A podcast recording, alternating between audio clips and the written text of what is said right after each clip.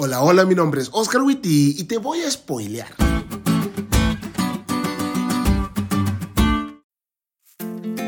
Debo reconocer que soy un amante de las películas, de casi todos los tipos. En muchas películas debe haber un villano, uno que intenta socavar los planes del protagonista.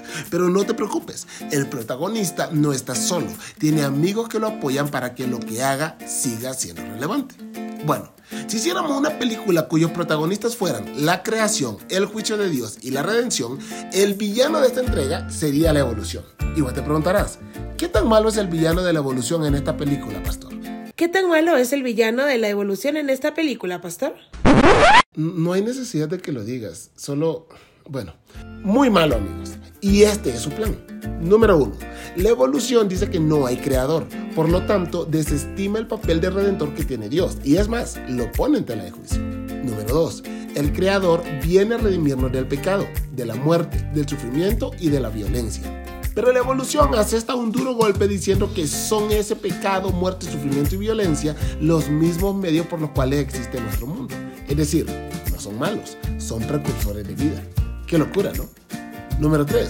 La evolución lleva a un campeón, la muerte, con la finalidad de decir que ella, durante millones de años, llevó de la mano a los organismos hasta este momento.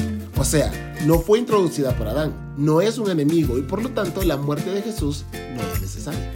Y ustedes dirán, pastor, ¿y cómo puede ganar la creación con lo popular que es la evolución en esta película? Pastor, ¿y cómo puede ganar la creación con lo popular que es la evolución en esta película? De veras, no hay necesidad de repetirlo. Solo soy la voz de la familia de School. ok.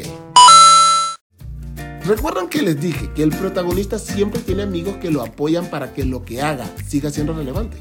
Bueno, estos amigos somos vos y yo, la iglesia que Dios levantó en contra de este malvado villano, la evolución, y que aunque esta sea popular, no es la verdad. Y nosotros, los amigos de la creación, aquellos que creemos en ella, debemos proclamar la verdad fundamental de Dios como nuestro creador y redentor. Amigos, es tiempo de tomar nuestro papel como amigos del protagonista y llevar la luz de la verdad de la creación a un mundo oscurecido por la evolución.